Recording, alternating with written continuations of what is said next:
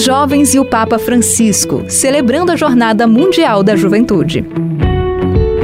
O Papa Francisco já fez vários discursos e mensagens dirigidos aos jovens. Nesses dias em que a juventude do mundo todo celebra sua jornada em Lisboa, Portugal, aqui deixamos algumas das mensagens que ele transmitiu aos jovens ao longo de seu pontificado. Evitar a cara do funeral. Em audiência com jovens da Bélgica em outubro de 2022, o Papa Francisco disse que a alegria deve estar sempre presente, porque vocês sabem, os cristãos com cara de funeral não funcionam, não são cristãos.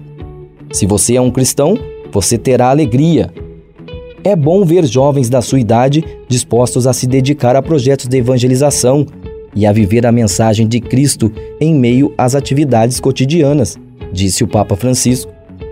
Vocês não são apenas o futuro da igreja, não só isso, mas acima de tudo, o presente.